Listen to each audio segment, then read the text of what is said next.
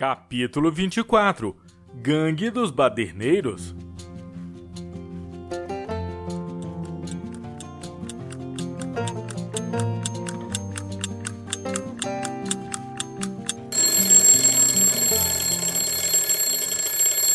Levanta, Léo! Você está atrasado! gritou meu pai. Somando o cansaço da minha aventura do dia anterior ao fato de ter ficado até tarde da noite conversando com meu pai, contando todos os detalhes que eu conseguia lembrar, parecia razoável que eu não ouvisse o despertador tocar. Ainda bem que previ isso. Deixei minhas roupas e a mochila prontas para o caso de me atrasar. Em três minutos já estava arrumado e com os dentes escovados. Este não era o meu recorde. Na verdade, estava longe disso. Já havia me preparado em 1 minuto e 49 segundos, contando com os tênis amarrados. Mas aqueles 3 minutos me serviram bem. Bom dia, Léo. Dormiu bem? Perguntou meu pai enquanto me passava uma gorda fatia de pão feita em casa, coberta com um doce de abóbora. Dormi sim. Se não fosse o senhor, eu só acordaria às 5 da tarde, brinquei. Então, tome logo esse suco. Pegue mais um pão para ir comendo no caminho e vamos embora, que você já está atrasado. Nem esperei ele terminar a frase. Esvaziei o copo antes disso. Peguei outra fatia de pão e corri em direção ao carro. Não via a hora de chegar à escola. Havia vários motivos para isso. Primeiro, a reação da Dona Ruth ao nos ver. Segundo, conversar com o Oliver sobre aquele assunto do qual ele falou antes de nos despedirmos. Terceiro, queria descobrir como Alessandra iria nos tratar na frente da classe. Claro que eu não estava elencando por nível de importância.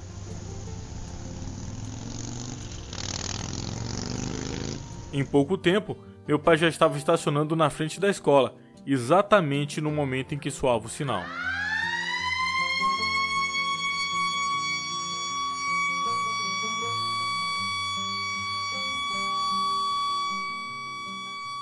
Obrigado, paizão. Te vejo mais tarde na oficina. Agradeci saindo do carro e correndo para o portão principal.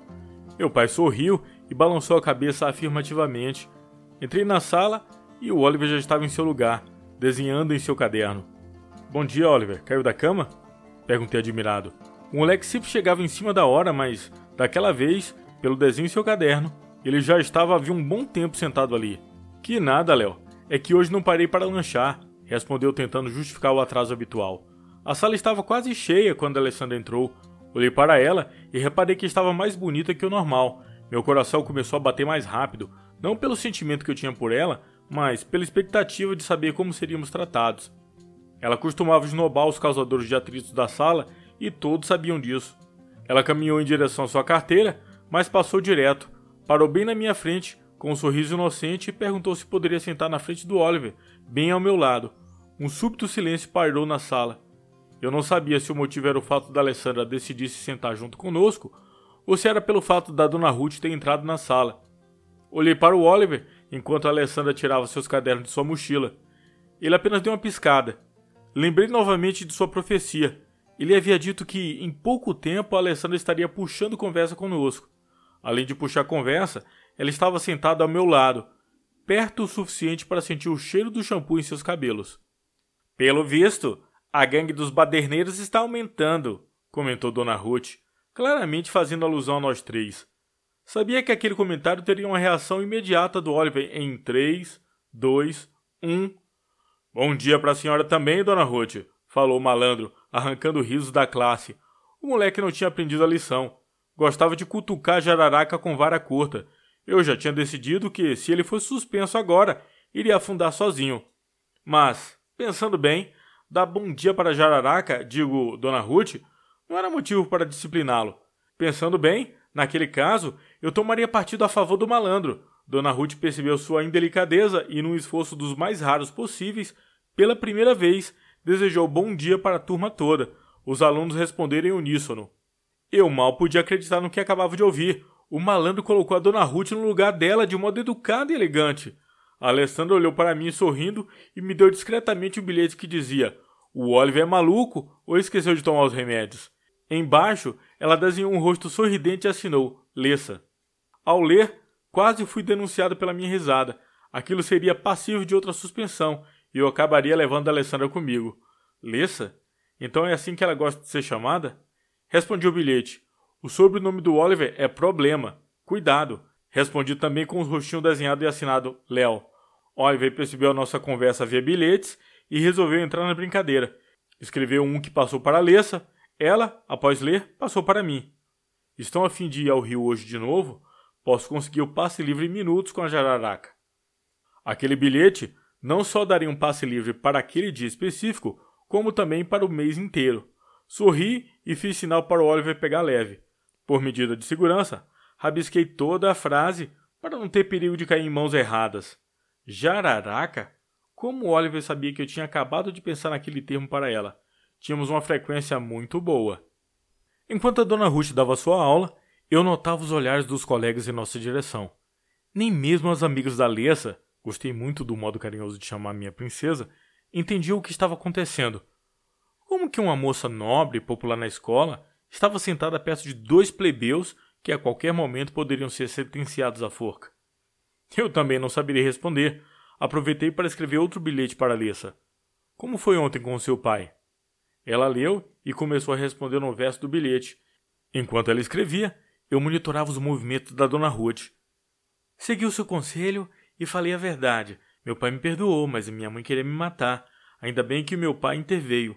Como castigo, eles falaram que eu não iria passar as férias na casa da minha tia, que fica na capital. Eu não queria ir mesmo, fiquei no lucro. Obrigada, Léo. Você está certo em me aconselhar a falar a verdade. Foi difícil, mas hoje me sinto melhor, sem consciência pesada. O bilhete virou uma redação. Ela tinha uma letra bonita, por isso decidi guardar o bilhete como lembrança. O Oliver fazia sinal para eu passar o bilhete para ele, mas nem de confiança. Tinha certeza de que o moleque iria escrever algo por cima e estragaria a minha linda recordação. Ele mandou um novo bilhete para a Lessa, que leu e passou imediatamente para mim. O que vocês vão fazer depois da aula? escreveu ele. Respondi que ia passar a tarde na oficina do meu pai. Precisava trabalhar na restauração do Fusca. E depois dos últimos acontecimentos, não queria abusar da bondade do meu pai. Devolvi novamente para a Lessa, que leu e adicionou alguma coisa e passou para o Oliver. Ele leu e guardou o bilhete. Desta vez, fui eu quem ficou curioso. O que será que Alessa escreveu? Resolvi prestar atenção na aula, pois algo me dizia que a dona Ruth iria se vingar. E qualquer descuido nosso seria motivo para ela cair em cima com tudo. Oliver não estava nem aí, continuava a desenhar em seu caderno, tirando a concentração da dona Ruth. Oliver, pelo jeito você já sabe resolver esta equação.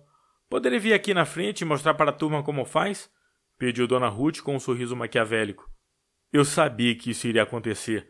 Ela ainda estava sedenta de vingança pelo início da aula. Era o que ela precisava para fazer o Oliver passar vergonha na frente de todos. Oliver se levantou e caminhou até o quadro negro. Alessa olhou para mim com aquela cara de Você não vai fazer nada para salvá-lo? Não tinha o que fazer, a não ser que eu gritasse rato, rato e pulasse da cadeira. Talvez se armasse alguma confusão. Mas a equação continuaria no quadro negro e ele teria que resolver minutos depois de eu passar vergonha ao descobrir que não existia nenhum rato e que, ainda por cima, eu era um medroso. Eu apenas balancei negativamente a cabeça para Alessa, dando a entender que daquela vez o malandro estava só.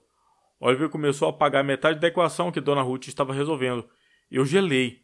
Aquilo era uma afronta à autoridade dela e, por que não dizer, da escola. Com o giz na mão, Oliver começou a resolver a equação de modo simplificado, numa facilidade incrível, como se estivesse resolvendo uma conta de 2 mais 2 menos 3. Em menos de dois minutos, aquela complicada equação estava resolvida. A sala estava em silêncio. Todos queriam rir da Dona Ruth, mas não tinham coragem suficiente para isso. Oliver virou as costas para o quadro negro e caminhou em direção à sua carteira. Após dar três passos, jogou para trás o pedaço de giz que tinha nas mãos. Sem olhar, num movimento calculado, fazendo o giz cair justamente onde estavam os demais. A turma não se aguentou e rompeu em gargalhada. Dona Ruth ficou desmoralizada em frente à turma pela segunda vez. Lesso olhou para mim sorrindo, fazendo sinal de que o rapazinho deveria mesmo ter problema na cabeça. Ele procurava encrenca, e quando estava quieto, a encrenca o procurava. Oliver sentou em sua carteira e continuou a desenhar como se nada tivesse acontecido. Dona Ruth ficou calada, tentando se recompor. Ela achava que o Oliver não conseguiria resolver a equação, mas ela não sabia que o malandro já tinha passado por boas escolas em várias partes do mundo. O fato dele ter resolvido tão facilmente aquela equação era prova de que o ensino da nossa escola estava um pouco atrasado. De repente, Tocou o sinal e, pela primeira vez, eu tinha certeza de que a pessoa mais interessada em sair da sala era a dona Ruth. Ela pegou as coisas e saiu sem nem dar lição de casa. Nisso, algumas amigas da Alessa vieram falar com ela. O Oliver e eu pegamos as nossas coisas para sair. Oliver, vamos lá na oficina? Convidei, tentando disfarçar que estava saindo sem me despedir da Alessa. Léo, Oliver, essas são as minhas amigas, Cristina, Elizabeth e Márcia. Nos apresentou as suas amigas que sentavam ao lado dela na frente da sala. Cumprimentamos cada uma delas. Ela se despediu de todas e ficamos nós três na sala. Tínhamos muito que conversar, ou melhor, muito do que rir, mas eu estava com o horário apertado. Bom, tenho que ir. Meu pai está me esperando na oficina. Você vai, Oliver? Perguntei. Nem quis convidar a Alessandra. Não sabia se ela iria gostar do convite. Posso ir também, Léo? Perguntou Lessa para minha surpresa. Era a primeira garota que eu conhecia que gostaria de ir a uma oficina. Para falar a verdade, ela era a única garota que eu conhecia, ou pelo menos a única que interagia comigo. Claro que pode ir. Só não te convidei porque não sabia se você gosta do cheiro de graxa. Tentei me desculpar. Até o Oliver sabia que a oficina do meu pai era limpa e que quase não tinha cheiro de graxa. Saímos nós três da escola e em segundos estávamos sendo acompanhados pelo skipper. A dona Ruth tinha razão, a gangue dos baderneiros estava aumentando.